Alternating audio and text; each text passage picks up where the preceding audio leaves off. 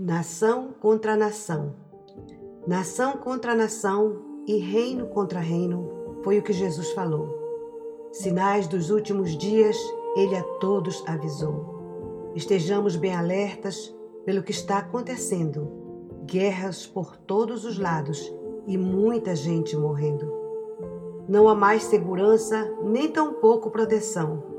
Multidões em desespero procurando solução muito ódio e vingança, reina o desejo de matar, famílias desabrigadas não tendo onde morar, pessoas inocentes morrendo nas mãos de homens sanguinários.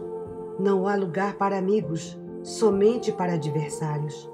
A situação é cruel, não existe segurança, está faltando paz na terra e proteção à criança.